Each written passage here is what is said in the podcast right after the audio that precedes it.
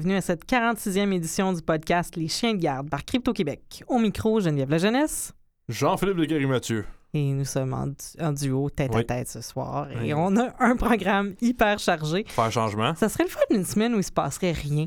Hein, Qu'on oui, puisse dire euh, euh, les annonces de la semaine, il fait beau. Mm. Ah, ouais, Vous avez fait vos patchs, c'est beau. Tout le monde a des bons mots de passe, il n'y a pas de problème. Mais ce n'est pas le cas. Bref, commençons avec les annonces. Euh, ben, premièrement, pour vous dire, euh, euh, les- l'appel à activité, c'est déjà commencé pour euh, la semaine de l'informatique libre. Donc, si vous allez sur notre blog, https crypto.québec, vous allez pouvoir trouver le lien. Donc, vous pouvez enregistrer vos activités de partout au Québec. Puis on vous encourage à participer. Nous, on y sera fidèles au poste. L'an dernier, on avait animé un, un crypto party. J'espère qu'on va au moins récidiver sur ça. Et sinon, on a plein d'autres petites idées. Donc, voilà. SQL, inscrivez-vous? Deuxième annonce, euh, s'en vient. Si-. Oui, on a hâte. ça s'entend, je pense. Euh, le truc, c'est que ben, il n'y a plus vraiment de billets pour la conférence. Nous, on en a. Nous, on en a. Vous pouvez peut-être troller sur euh, Twitter si vous euh, voulez en voir. Parfois, il y a des gens qui se sont engagés qui doivent se désengager. Mais autrement, si vous venez à Nordsec puis vous cherchez des, des- des partenaires d'expédition pour découvrir Montréal ou peu importe, faites-nous signe. ça serait le fun d'aller prendre une kombucha, une bière, je sais pas. Mhm. Bref. Autrement, euh, tandis qu'on est dans les conférences, l'appel à proposition est ouvert pour le Hackfest. Euh, on vous invite à, si vous avez fait de la recherche intéressante dans la dernière année, si vous avez un sujet qui pourrait être pertinent pour euh, cette conférence toute particulière qu'est le Hackfest, soumettez une proposition, l'appel à proposition. Et dernièrement, dans les annonces, ben, si jamais vous voulez nous voir en fin de semaine, c'est la finale du défi de cybersécurité présenté par Desjardins à la Maison Notman. C'est le fun, c'est un défi qui s'adresse aux jeunes. Donc, euh, nous, on va être là, on va avoir un petit kiosque, on va Mhm. pouvoir euh, répondre à toutes vos questions. En fait, ça va être euh, Jean-Philippe et Anne-Sophie qui vont être là, puis on devrait avoir des petits cadeaux pour vous. Donc, euh, voilà. Puis si on n'en a pas, ben, je m'excuse. non, mais ça fait, ça fait des grosses semaines. Oui, oui, oui, on est fatigué un petit peu, là. Ouais, hein? Euh, euh, ce serait le fun euh, quand il y ait plus que 24 heures dans une journée, maintenant. Oui. On, on travaillerait juste plus, en fait. On dormirait pas plus, Non, ouais. c'est ça, il n'y a aucune chance de s'en sortir, Ouais. bref. Mais ouais. Euh, conseil sécurité de la semaine. Bon, ben, vous avez peut-être vu passer le fameux. euh, c'est un phishing qui est assez perfectionné euh, sur euh, Gmail. qui, se basait sur OAuth, puis qui envoyait, en fait, vous receviez un courriel qui avait l'air super légitime. Là. Puis c'est pas du sarcasme. Je sais, des fois, j'ai l'air de parler avec des guillemets, mais là, c'est vraiment pas du sarcasme. Qui avait l'air super légitime, qu'on vous demandait de cliquer sur un lien pour ouvrir un Google Doc. Et que là, ça vous demandait de- d'autoriser un service qui s'appelait Google Docs.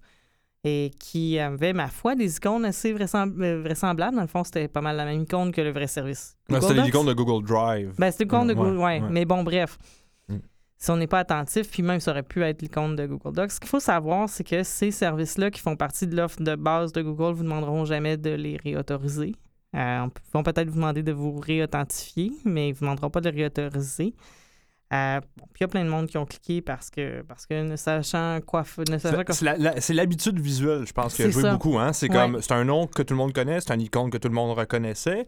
Euh, T'étais logué dans ton compte Gmail pour le faire. Ça te montrait ta propre photo. Ben oui, te ça te déléguait vers euh, un- un- un- le, le site légitime d'autorisation d'application de Google. Tu sais, tout avait l'air legit. Ouais. C'est juste, évidemment, c'est le principe de OAuth, c'est un genre de standard pour la délégation d'accès euh, sans, euh, sans, sans username password, dans le fond. C'est que tu autorises une application à avoir accès à une autre. Voilà. Euh, on est habitué de voir ça, on voit ça souvent là, euh, sur les, Ouais, les sites de réseaux vous sociaux connecter maintenant. avec Facebook, avec Google? Bon, tout bref. ça passe euh, via le standard de OAuth maintenant. Fait que les gens sont habitués à faire ça. Il y a comme un réflexe qui est déployé à faire. Ben, ça, ça, ça, ça semble être légitime. Fait que. Et voilà. Puis- Euh, on- on- mais, ouais, ouais, Ce qu'on- excuse- ce qu'on- la façon de se défendre contre ça, la chose, euh, le, le jupon qui dépassait ici, c'était au niveau de, du propriétaire du document, là, qui était une adresse qui n'avait pas rapport. là.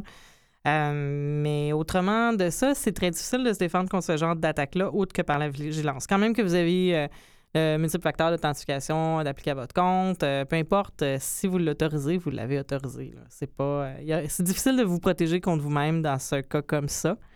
Euh, il y aurait la possibilité de faire afficher les courriels avec moins de détails. Puis à ce moment-là, peut-être que ça vous sauterait un peu plus d'en face que le- le- la provenance du document est, est pas légitime. Des fois, quand on n'a pas les images, on regarde plus le texte, c'est ce que Mhm. je veux dire. Mais, mais l'expéditeur, à ce moment-là, c'est quelqu'un qui vous a dans son carnet d'adresse. Donc, c'est quelqu'un qui vous connaît. C'est ça.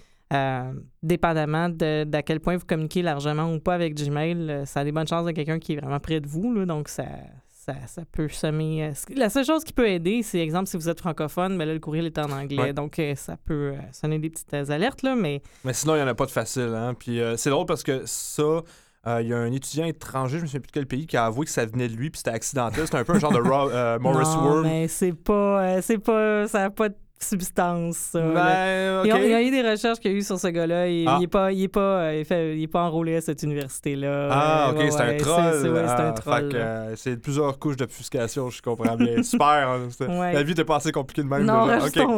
semblants. Mais il n'y a pas de payload malicieux, par contre, à, à ce truc-là. Fait que, pas ça, c'est la bonne nouvelle. Ouais. Mais, euh, Mais bon, c'est quand une même une, ça a été quand même une façon d'aller recueillir de l'information sur un réseau social euh, de Oui. façon large, là, qui communique avec qui euh, et, qui, et refaire cette chaîne de communication-là. Puis comme ça ciblait beaucoup de médias, puis de gens qui tournent autour de l'activisme, puis des médias, ben Les gens qui ont beaucoup de contacts. Ça pue. Ouais. Voilà, Ouais. c'est ça. Mais Euh, props à Google d'avoir réagi très, oui, très, très, ont très, très, réagi rapidement. super rapidement. Ouais. Ça a seulement affecté un million de comptes, ce qui a l'air d'être du sarcasme, mais ça n'en est pas un. C'est qu'on est, on en Google, vraiment là, c'est là, pas beaucoup. vraiment pas beaucoup. Ouais. Euh, moi, je l'ai pas eu. Je me sens comme si j'avais pas d'amis. Ouais, je suis peu déçu, moi, avec. J'ai divulgué que j'ai un compte Gmail. Ah! Ah ouais, j'attends comme j'attends le les monde. 39 courriels qui vont m'écrire en me disant que je connais rien. Ça, c'est toujours comme ça. Vous pouvez les envoyer à Luc, à commercial, crypto.québec. Ouais. Luc l'attendait, celle-là. Euh, tandis qu'on est dans les faux semblants, euh, le bloc hacking et sécurité. Hey, cette semaine, sécurité. On va dire hacking et insécurité. là, Ah ça n'a pas d'allure. là. là. Ouais. Euh, tu viens de nous parler d'une vulnérabilité. Et là, je lis, les- je lis les notes de, de texto Crazy Bad d'exécution de code à distance a été trouvé dans Windows par les chercheurs de Project Zero. Euh, Natashenka puis Taviso. Oui. Euh, ben, ouais, c'est deux, deux chercheurs de la, la branche euh, de, de recherche en sécurité de Google, euh, essentiellement, qui ont annoncé ça il y a quelques jours de ça. Il y a, ouais, il y a cinq Ouais, jours de ça, ils ont annoncé jours. sur euh, Twitter qu'ils avaient découvert un, des pires, une des pires vulnérabilités de l'exécution euh, de code à distance dans Windows. Ce que c'est, dans le fond, c'est l'engin de, de, de ce qui surveille en fait tout le malware dans Oui, le- Windows 8. C'est c'est euh, le Malware Protection Engine. Ouais, exactement. Que qui- si on lui qui passe un fichier, Oui. qui le scanne, ben. Fait que ça prend aucune interaction de l'usager. le fichier en question, vous le recevez dans- en, en attachement dans un courriel, il passe dans le tordeur, il compromet euh, MSMP Engine, puis c'est fait. Fait. Vous êtes, votre Vous ordinateur est compris. Il y a, il y du code arbitraire, selon euh, ce qu'on a dans le payload, euh, malicieux ou non, euh, qui va être exécuté sur votre ordinateur sans votre, inter- votre interaction. Fait que c'est vraiment génial. La bonne nouvelle là-dedans, c'est que. Ben, évidemment, la mauvaise nouvelle, c'est que ça affectait les, les versions de Windows 8, 8.1, Windows 10, Windows Server et Windows Microsecurity Essentials, SCEP et tout le reste. Fait que bref, c'était pratiquement toutes les versions supportées de Windows présentement qui étaient, qui étaient affectées. C'est déjà patché. Euh, encore là, props à Microsoft d'avoir été rapide Ouais, sur C'était la vraiment gâchette. rapide. Je pense Ouais. qu'il y, a- il y a un article sur Ars Technica qui, euh, dans les derniers jours, qui posait la question savoir, est-ce que c'est pas un peu, euh, c'est pas un peu trop vite? Est-ce que le- l'efficacité de Microsoft n'est pas un peu épeurante ces temps-ci? Ils nous avaient pas habitués à ça dans les vraiment, dernières hein. années. Hein? ouais. Mais je pense que à chaque fois qu'ils entendent Wormable ou. Remote Exploitable, le- le- Surtout depuis le leak des outils de la CIA. Je pense qu'ils ont vraiment. Ils ont, comme, ils ont été avertis à l'avance, clairement, de ça. Puis je pense que quelqu'un quelque part a compris. Ben, tant mieux, parce Ouais. que c'est vraiment un vecteur important sur une large section de la population. là. C'est pas moi qui va défendre Windows, là, mais tant mieux si on est un peu plus. euh, si la Ben, tout, de tout le monde en sort euh, gagnant de ça. Fait que Oui. euh, c'est c'est bien. Oui, parce que. Mais on- je, je ramènerai quand même que la dernière fois que j'étais euh, à Post Canada, il y avait un ordi qui roulait Windows 98 qui avait l'air à faire la Mm. gestion des colis. Fait que bon, tu sais, on est. Ne présumez jamais Ah, de ouais. votre sécurité. Euh, La chaîne des systèmes qui vous entourent, il y a tout le temps une machine avec Ouais. euh, Windows 98. Ah, j'en profite part. pour euh, mentionner que le conseil de ville de Laval, les ordinateurs des, euh, des conseillers municipaux puis du maire roulent Windows XP. Salut! J'étais récemment au conseil de ville et j'ai tout vu ça dans ma face. Fait que, euh, j'ai fait un petit caca puis je suis parti. Euh, tandis qu'on est dans les petits caca. Les ultrasons comme vecteur d'attaque. Ouais. Euh, Ouais. Donc, euh, on en avait déjà parlé, je pense Mhm. que c'était autour de l'émission 15, je suis pas sûre, mais en tout cas, Un bout. Ouais, donc euh, pour expliquer ce que c'est, c'est que plus vous vieillissez, moins vous entendez bien. Euh, mais vos appareils numériques sont capables de reproduire des fréquences sonores que vous n'êtes pas capable d'entendre. Euh, c'est vraiment la technique du, fusil à- du, du, euh, du sifflet à chien. là. Mm. Donc, de- d'aller avec des, des sons très, très, très, très aigus que l'oreille humaine ne perçoit pas, marquer des moments, puis d'avoir des appareils qui les cherchent puis qui les écoutent. Et quand on en a parlé, euh, moi, je sais que plusieurs personnes qui m'en ont reparlé par la suite en me disant Voyons, vous capotez pas un petit peu, là. Pensez-vous vraiment qu'il y a des publicités à télé comme ça, qu'il y a des marqueurs cachés qui cherchent à vous identifier à travers les multiples plateformes? Moi, je disais Oui, oui, oui, oui, oui, je vous le jure, je vous le dis. Mais euh, de ce qu'on sait par expérience personnelle, c'est jamais. Euh, ça, ne vaut jamais qu'une recherche universitaire se penche dessus. Alors, si tu voulais nous parler, Jean-Philippe? Ben, on a une, une recherche universitaire à l'Université technique de Brunswick, en Allemagne. Euh, c'est un papier qui vient d'être sorti, le Privacy Threats Through Ultrasonic Side Channels on Mobile Devices. Donc, euh, bon, tu dit, le spectre, euh, l'ultrason, en fait, c'est des sons à très haute fréquence. L'oreille humaine est quand même pas pire pour entendre des, des sons à un bon range. Là, on parle de 20 Hz à 20 000 Hz à peu près. Là. Euh, donc ça, c'est pas pire, mais c'est des ultrasons, c'est ce qu'il y a au-dessus de 20 000 Hz et c'est justement ce que l'œil, l'oreille humaine ne peut pas entendre. Donc, tu vas avoir des ultrasons émis pendant une émission de télévision, mettons une publicité. Pendant qu'une pub va jouer un ultrason pendant cette pub-là. Et cet ultrason-là va interagir, mettons, avec ton téléphone intelligent qui est à côté de toi, qui lui va prendre la réception. Mettons, s'il y a une application qui roule, une application spécifique qui roule, qui écoute les ultrasons, puis il y a un, rapport qui est sorti qu'il y a des centaines d'applications sur, euh, sur, sur Android qui font ça présentement. Puis là, ils savent exactement t'es où, exactement qu'est-ce que tu fais, à quelle heure tu écoutais la, pub? Puis là, ben, tu fais du cross-referencing avec le reste de ton profil. Fait que t'es un homme blanc âgé de 35 mm-hmm. ans. Qui écoute la voix. Écoute la voix, exemple. ouais, chose que tu voudrais peut-être pas qu'on sache. Mais là, maintenant que les compagnies de publicité savent. Donc, c'est comme ça qu'ils font, peaufinent les profils de marketing, comme ça que la surveillance euh, s'invite chez vous. Puis là, évidemment, ça, a des conséquences pas mal plus graves parce que dans le papier, il, il montre, il parle, mettons, t'es es un tu es un activiste dans, un, pays répressif. Tu utilises un service d'anonymat et de, de, privacy comme Tor, exemple. Euh, mais tu as aussi un téléphone cellulaire. Fait que là, tu es devant ton ordinateur, tu as ton Tor browser, tu vas accéder au site que tu veux accéder. Euh, que tu n'as pas accès à cause d'un gouvernement répressif, toi, ton téléphone, ton téléphone à côté de toi, tu visites un site web quelconque qui, lui aussi, peut émettre des, ultrasons qui sont captés par ton téléphone cellulaire qui est juste à côté de toi. Ouais, ça, pourrait être une attaque. Ouais, c'est ce qu'on appelle un side channel attack. Donc, c'est euh, ça, le, le, service de l'anonymat, Tor, il continue de bien fonctionner. Lui, il fait sa job. Mais pourquoi essayer de briser un service quand tu peux juste passer à côté? Ben c'est exactement ça que les ultrasons font. Puis, il euh, faut penser aussi euh, dans des lieux physiques. On le voit déjà dans les, centres commerciaux. Bon, euh, le Wi-Fi gratuit nous sert à, géolocaliser les gens, les beacons. Mais là, avec ça, tu n'as pas besoin d'avoir un appareil qui a ni le Wi-Fi ni le Bluetooth d'activer. Tu as juste besoin d'avoir un micro sur un appareil qui. Pas un micro, ouais, mais qui écoute.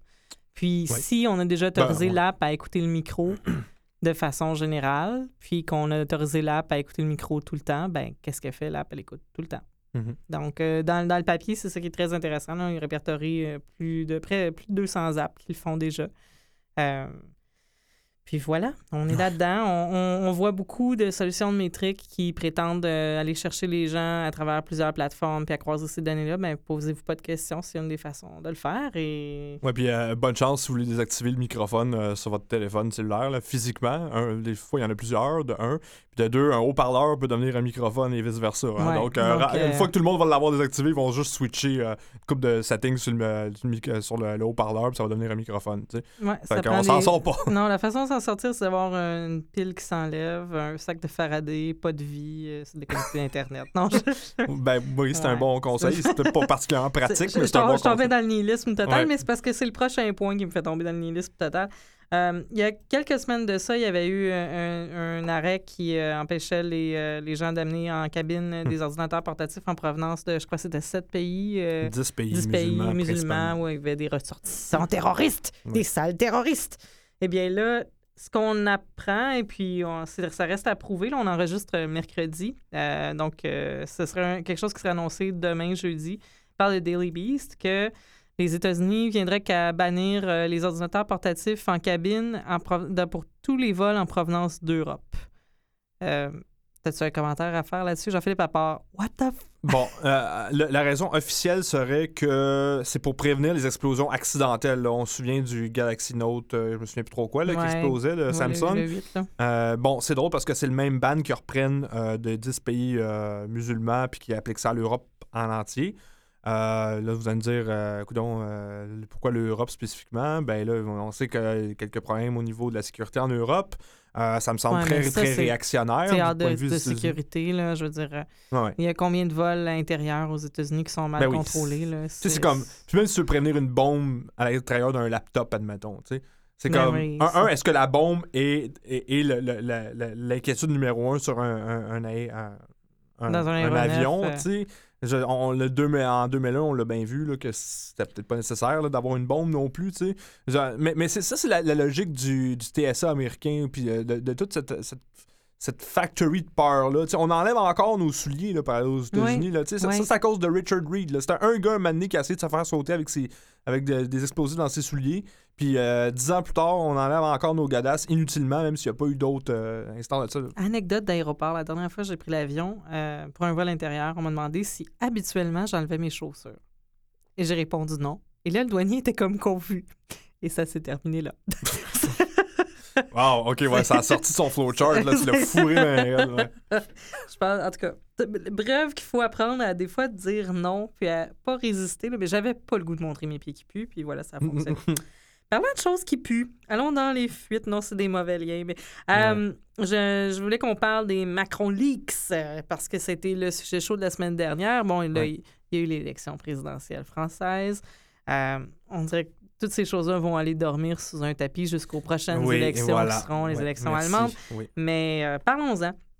Euh, la première question qui se pose, bon, en fait, euh, pour ceux qui n'ont pas trop suivi, Macron Leaks, c'est un dump d'à peu près 9 gigas de différents, différentes données, de différentes boîtes courriels de gens autour de En Marche, là, donc des gens de l'organisation politique. Et non pas de Macron lui-même directement, non, mais non, c'est en son fait, c'est ce qu'il n'a pas dans le dump, c'est Ouais. des courriels de Macron Ouais. lui-même. Euh, donc, 9 gigs euh, qui ont été euh, mis euh, à disposition des internautes euh, très, très, très, très tôt avant le. très, très tard. là. Ouais, donc, juste, avant le, juste avant le, le couvre-feu médiatique euh, autour de l'élection, parce que en France comme ailleurs, comme ici, tu as, un bloc là, sur les informations qui peuvent circuler, qui circuler avec une élection. Puis là, mais la question qui se pose, c'est est-ce que c'était vraiment une fuite légitime par des activistes qui voulaient qu'on sache ce qu'on ne sait pas? Est-ce que c'était du, un acte politiquement motivé? Est-ce que c'est du, du dark intel? Qu'est-ce que c'est? Euh, je pense qu'en fouillant, euh, ça soulève plus de questions que ça n'y répond. Euh, Première chose à dire, puis là, je, je- je ne suis pas original dans cette analyse-là, euh, notre fameux attaché culturel préféré de Gruggs qui disait ben, tu sais, 9 gigs en même moins de 24 heures, c'est clair que c'est comme un, un DDoS de l'esprit. là. Il n'y a Ah oui. personne qui peut analyser ça. Puis même avec la plus grosse équipe de journalistes euh, qui connaît bien la politique française, tu peux pas te, tu peux pas te le séparer en gang là, puis trouver. euh, non. c'est- c'est c'est 9 plein. de texte, là. C'est ça. Ouais. C'est- C'est c'est plein, c'est plein de dead ends, là, euh, puis de savoir le, le sens d'une communication sans le contexte, tu n'as pas de renseignements. Là. Fait que, Ouais. euh, fait qu'il y a de ça. De voir, bon, est-ce que est-ce que c'est pas suffisant de juste donner l'impression qu'il y a quelque chose à trouver, là, un peu à la Wikileaks, là, tu sais, oh, there's stories in there, you have to find them. Euh, ça, euh, c'est toujours problématique. Euh, J'aimerais Ben, vous- de, de, qui a fait de trois qui a spiné ça initialement aussi c'est quand même il faut le mentionner là ça vient surtout de l'espèce de de, de- je veux pas dire fachosphère parce que j'ai ça ce terme là, là mais tu sais je veux dire toute l'espèce de, de, de droite puis la droite alternative puis euh, les, les frontistes euh, puis tout ça, ça ça vient vraiment de, de- Mais les- c'est sûr la, que la ça a grande été- famille c'est sûr que ça a été amplifié par la fachosphère, mais en même Ouais. temps, tu verras qu'en en lien, ce que j'ai mis pour parler de- du point de vue de Wikileaks puis de quelle façon ils l'ont euh, divulgué euh, d'heure en heure, Hmm. euh, le meilleur le meilleur découpé que j'ai trouvé, c'est sur Breitbart. Donc, ah euh, oui, c'est très drôle ouais. oui, c'est c'est comme ça, des fois. Des fois, ils gagnent.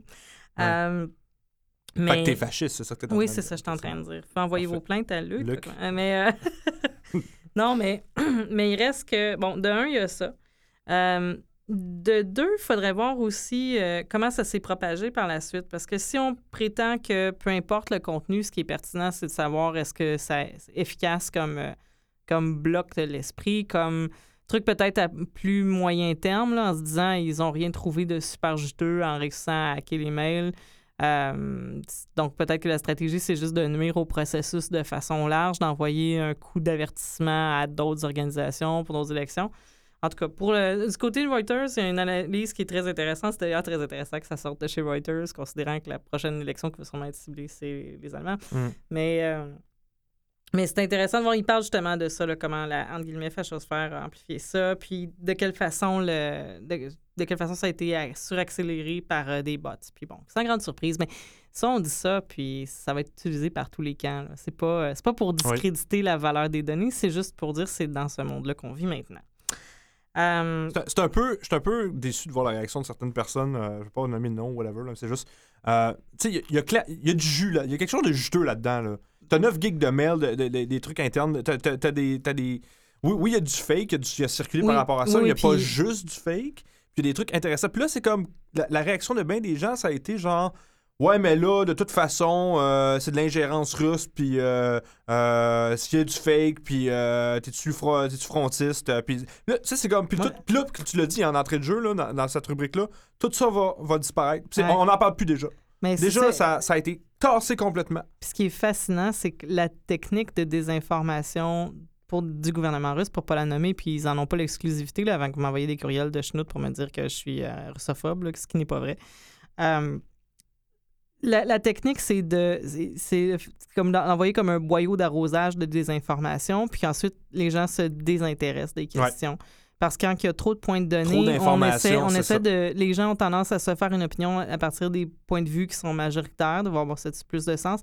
Puis là, il y a tellement de données que c'est impossible de savoir même celui qui émerge comme majoritaire, fait qu'on va penser à qu'est-ce qu'on mange pour souper. Puis en ce sens-là, ça fonctionne. Ah, ça même, ben, même, même moi, en fait, euh, je me suis jeté sur le league dès le début. J'ai passé une coupe d'heure là-dessus. Puis, j'étais- puis euh, je je m'ostinais avec du monde, euh, savoir euh, du monde qui, qui remettait en question le fait que c'était important de, de- de fouiller là-dedans. Puis que ça fait pas nécessairement le jeu de Marine Le Pen de le faire, asti, tu sais, je veux Ben dire. non, ben non. c'est Puis même, même- public, non, puis ça aurait- ça- avoir trouvé le truc super juteux, ça n'aurait pas fait le jeu de Marine Le Pen parce qu'il avait même pas le temps de réagir. Ben, oui, de, de- ouais, exactement. C'est ça. Euh, Fait Mais bref, de ça, on, on a vu à travers certains fichiers que oui, il y a des métadonnées qui semblent avoir été trafiquées, qui, ont- semblent avoir été trafiquées pour pousser vers certains faux, vrais scandales par rapport à l'Arabie Saoudite, par exemple.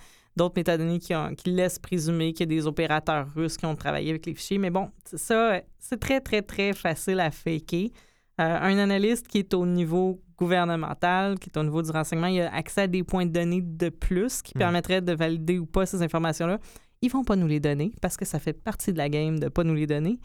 Euh, Fait que t'es en train de dire, dans le fond, que toutes ces couches d'obfuscation-là, dans le fond, ça. Tout le monde y gagne, dans le fond. Ben, de- tout le monde euh, de, de, de, pertinent dans, dans cette histoire-là, Ouais. là, à qui on son avantage. Ouais. euh, tout le monde y gagne parce que c'est. C'est impossible à déchiffrer. Il y a trop d'informations. Il y a trop de couches de contradictoires qui existent. C'est impossible de déterminer ce qui est vrai du faux. Voilà. Ça. Et là où l'équipe de Macron était fantastique, c'est Mm. que ils ont affirmé que pour eux, ils se sont rendus compte qu'ils se faisaient hameçonner et qu'ils se sont mis à fournir plein de fausses données aux hackers et qu'à cause de ça, ils ont gagné contre les hackers russes. Ce qui est pour moi, je trouve c'est risible. là. Je suis désolée. Là. Je, veux dire, je, je vous admire d'avoir pris la spin. C'est quelque chose. Il faut, faut, faut avoir quand même des, de de la prestance là, pour se tenir debout et dire nous, on été plus futés que les services de renseignement russes à notre petite équipe euh, politique euh, toute jeune de quelques mois. Ouais. mais d'avoir pensé à le faire, c'est on est dans un autre monde. Ouais, on est, on est vraiment ailleurs. là. De côté relations publiques sont forts. En marche, c'est très, très fort. C'est magique. C'est un très beau produit que les Français ont acheté d'ailleurs. Voilà. Ouais. C'est ça que c'est, un produit, hein? Il y avait choix de deux produits. J'ai Ouais. choisi ce produit-là. Euh, puis par ailleurs, parlant de produits, je, je vais le mentionner brièvement, il y a des, beaucoup d'entreprises qui tentent de, de récupérer toute cette histoire-là pour vendre maintenant de la cybersécurité offensive ou est-ce que ça va être des solutions ou est-ce qu'on va proposer du contre-espionnage ou, ou du, la contre, la contre- du contre-renseignement sur des marques. OK, faites-vous pas avoir là-dedans, là, Ouais. c'est n'importe quoi. Là. en tout cas, de- même Snake Oil qu'on avait vu après l'élection de Donald Trump. ouais. Même euh, Knee Jerk Reaction, là, le même, euh, même genre de Il truc. n'y a, il y a rien qui ne vaut la transparence, là. Vraiment. Rien n'a changé vraiment là, depuis de- Dites- avant. Dites-en moins, puis dites-le bien, là, vraiment, Mhm. là, il n'y a rien qui vaut la transparence. Ouais. Euh, parlant de transparence, juste euh, brièvement, il y a Sébastien Bovet sur Twitter qui mentionnait que les fuites euh, sur Charest et Bibo, vous avez peut-être vu les fiches d'enquête de la Ouais. SQ sur Jean Charest et monsieur... Oui, oui, Bibo, c'est quoi son prénom? Marc. Oui, Marc Largentier Bibo, Mm. qui, citant Lafrenière, disant que ça provenait vraisemblablement de l'UPAC. Bon, là, oui, là, ben, parce que forcément, là, c'est- certainement pas euh, le service euh, de, de, Garda euh, du building euh, du Miller Sherbrooke là, qui enquête sur eux. Mais juste pour vous dire, quand vous avez des informations comme ça, là, important de passer par des canaux qui vous anonymisent parce que je peux vous assurer que si vous coulez des renseignements là-dessus, ça intéresse pas juste Sébastien Beauvais. Donc, Ouais. pensez à des solutions comme Secure Drop, puis à différentes organisations médiatiques qui en ont. Euh, pensez à comment vous le faites, pensez à quand vous le faites, pensez à quand vous sortez les données si ça vous identifie, parce que c'est ça. C'est, euh, des- on a besoin de ces informations-là, comme on a besoin de celles du MTQ, qu'on a besoin de toutes ces choses-là qui, qui, qui, fait, qui, qui pestifèrent, mais pensez à le faire correctement. là. Ne nuisez pas à votre cause en vous identifiant. Mm. Parlant de s'identifier. Petit bloc renseignement qu'on va devoir faire très rapidement. Oui. Euh, vous avez peut-être entendu que le directeur du FBI a été limogé par Donald Trump. Il n'a même pas pu dire You're fired. Il l'a fait par lettre. C'est triste. Ouais, ça, j'ai vraiment été déçu de ça, me semble. Ouais. Puis je suis sûr que Donald Trump a été déçu de Ah ne pas mais- être capable de le faire en face. Mais c'est quelque chose hein, parce qu'il l'a fait par lettre par son ancien garde de sécurité, là, par son ancien bodyguard. Ah Ouais. oui, oui. Ah, ok, ok, ok. Ça envoie un C'est message. drôle, hein? James Comey, c'est lui qui enquêtait sur les relations euh, entre la Russie et les gens de l'équipe de Donald C'est Trump. une coïncidence. C'est à, cause de- c'est à cause des emails d'Hillary, comment il a mal géré ça. Oui, ben oui, exactement. C'est pour ça qu'il décide maintenant, une journée avant que Comey aille devant le Sénat pour demander plus d'argent pour son enquête, de le crisser à la porte. Ah, tu veux dire aller devant le Sénat, le même Sénat qui a passé le général Flynn à l'écouter genre 39 millions de fois lundi, Mhm. euh, qui... euh, le même Sénat dans lequel on a eu notre euh, mon menteur préféré, Clapper, qui, était, qui en a appelé... euh, de- un baquin qui a, qui a affirmé que Julian Assange n'est pas un journaliste. C'est à Ouais. quoi Julian Assange, vous vous en doutez, n'est pas très content. Mais bon, ça c'est... Parce que ça y enlève une couche de protection, évidemment. Ben voilà, c'est ça, c'est de plus. Euh, Clapper aussi en a sorti une vraiment intéressante euh, qui aimerait euh, qu'il y ait un retour de le- la USIA. Il voulait la USIA on steroids. Donc, c'est United States Information Agency. C'est comme un bureau de la Mm. propagande, là. Le mini-true. Oui, oui, oui, oui, Mhm. pour aller contre la propagande russe, parce qu'on a tellement établi qu'il y a plein, plein de propagande russe, parce que l'attribution, c'est difficile, mais on assume que c'est les Russes. Exactement. Tout le Qui, temps. qui a essayé de hacker la campagne à Macron? Les Russes.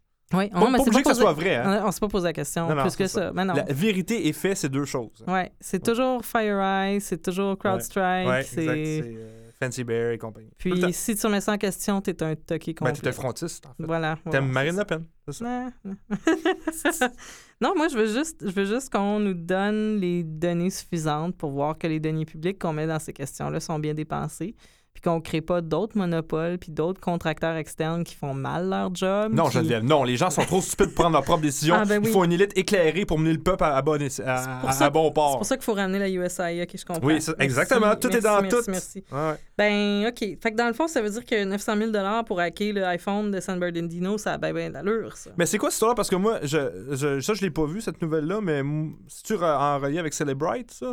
Oui, ben en fait, ouais? c'est Bus- Business Insider qui en reparle, mais là, c'est que c'est la sénatrice euh, Diane Feinstein là, qui est comme la, la top démocrate. euh, Ah, ouais, pour, ouais, ouais, mais, la- On voit où Ah. est-ce que tu te situes dans le Ah. spectre Je suis politique. capable de l'entendre. Oui, mais bon, ben, c'est quand même la, la top euh, pour les démocrates en termes de renseignement. Là. Elle est là depuis très longtemps, elle est très très vieille. Tu fais-tu de l'âgisme en plus d'être frontiste? oui. C'est bon, ça, c'est ça. Mais bref, euh, donc elle l'a confirmé là, que ça avait coûté euh, 900 000 pour ça. Est-ce qu'ils ont dit à qui ils ont payé? Non, c'était pas mentionné. J'ai bien l'impression que c'est Celebrate, mais... Le mais chiffre a changé, hein? Parce que si tu Ah viens le oui, lendemain, c'était de- c'était 200, 200 000. 250 000 affaires dans Ouais. même. Puis là, c'est rendu 900 000. Fait Ouais, qu'il y a- il y a ouais. comme 700 000 que comme promet dans les poches de quelqu'un. Sais pas trop. c'est un détail. Mais tu vois, c'est exactement pour ça que ces questions-là, ces questions-là d'attribution, je les trouve vraiment névralgiques parce Mhm. que qu'advient-il si on a un État qui devient super avancé en cybersécurité puis qui se met à utiliser ça comme une offensive puis après à toujours dire que c'est un autre? Tu sais, ça pourrait être les Chinois, là. Israël. Non, mais je pensais même Ah, pas ok, Israël, oui, oui, mais- la Chine, oui, oui, c'est vrai, c'est nos ennemis. Oui. Bon, ben, en tout cas. Bon, euh, ça, je J'essaie de me coule, hein. concentrer sur les puissances nucléaires en partant, mais Mais c'est peut-être. Israël. un- Ouais, bon. Ah non, c'est vrai, ils ont pas, officiellement, ils n'ont pas d'armes nucléaires. En tout cas, je fais une parenthèse, là. Pas qu'on pensait que j'étais antisémite en plus Ça, d'être ça va frontiste. vraiment mal finir. Puis c'est moi qui vais recevoir les plaintes comme d'habitude. C'est Ouais. super, À. Luc, à Québec. oui, c'est. t'es- T'es-tu en train. T'es-tu assumé mon genre? Ouais. euh, parlant, de, parlant de sommes astronomiques, euh, le drone spatial X-37B est de retour sur Terre. C'était quoi ça, le drone spatial X-37B? Vous avez peut-être une image mentale de ce que c'est si vous lisez euh, les Québec Sciences de ce monde. là. C'est un drone qui ressemble vraiment beaucoup aux anciennes navettes spatiales. C'est vrai, c'est un esti gros drone. C'est vraiment, oui, c'est Ouais. ça. C'est puis euh, quelle est la mission de X37B? Ben, on le sait pas parce que c'est classé, c'est sous-scellé. Euh, les deux théories les plus plausibles, c'est que ce soit soit un, véhicule de recherche de façon large sur l'espace, ou que ce soit de façon beaucoup plus plausible un programme de recherche et développement, analyse de signaux. Donc, euh, si on est, euh, si on, euh, bon, si on pense à des nations comme la Chine qui mettent en orbite des signaux qui sont chiffrés, ben, si on peut s'approcher des aéronefs, on peut peut-être en faire plus que de sur Terre. ou les brouiller, ou je ne sais trop quoi. Bref, il est de retour sur Terre et euh, on, je pense que ça fait sept ans que le programme est ouvert, donc euh, ça semble se poursuivre. Et dans un contexte où toutes les explorations spatiales sont euh, mises à mal, parce que ça a l'air que quand on regarde la Terre de l'espace, on peut remarquer des choses comme les changements climatiques. Hmm. Ça semble être un programme qui pose pas de problème, donc à suivre. Bonjour, extra B. Euh, puis, dernièrement, on dit souvent, ben, quelles, sont les entreprises de la cybersécurité? Euh, y a-t-il un avenir là-dedans? Y a, bien de l'argent là-dedans? Et oui, il y en a, et ce n'est pas sur le point d'arrêter. Euh, je voulais vous parler brièvement. Faites aller voir sur le site Cyberscoop. Désolé du nom du site Cyber. À chaque fois qu'il y a Cyber, j'ai comme un petit peu d'urticaire qui ressort. Euh, mais c'est un, ça nous parle de Data Tribe, euh, qui est un accélérateur donc euh, pour les startups. mais ces startups-là, ce qu'elles ont de spécial, c'est qu'elles sont fondées par des anciens des agences de renseignement américaines. Donc, c'est une ah. façon de remettre, de revaloriser le capital humain de, d'anciens du renseignement, puis de fonder des entreprises qui permettent d'avoir avec des gens qui ont une bonne vue sur ce qu'on peut faire avec euh, toute une masse de données sur les gens, euh, qu'est-ce qu'on peut faire ou comment on peut aider les gens à se protéger dans mm-hmm, un monde mm-hmm. de plus en plus insécure. Un beau pitch de vente. Juste savoir, accélérateur, c'est un synonyme de venture capital, hein, c'est ça? Oui. C'est bon. oui, euh, puis en fait, ils ont un fonds de 35 millions. Oh, euh, mon Dieu. la date, il y a quatre entreprises qui sont, euh, qui sont seedées dans Cool, c'est vraiment nice. J'aurais juste rappelé à tout le monde que Crypto-Québec a un fonds de 0 d'investissement. oui, mais t'es pas un ancien du racine. Ah, fait quand, quand sais-je? Quand sais-je? Mm, ouais. En tout cas, ouais, c'est compliqué. Qui sait? qui sait? Et sur Les couches d'obfuscation, Geneviève. Tout marche par ça. Si moi-même, je ne sais pas, comment peux-tu le savoir?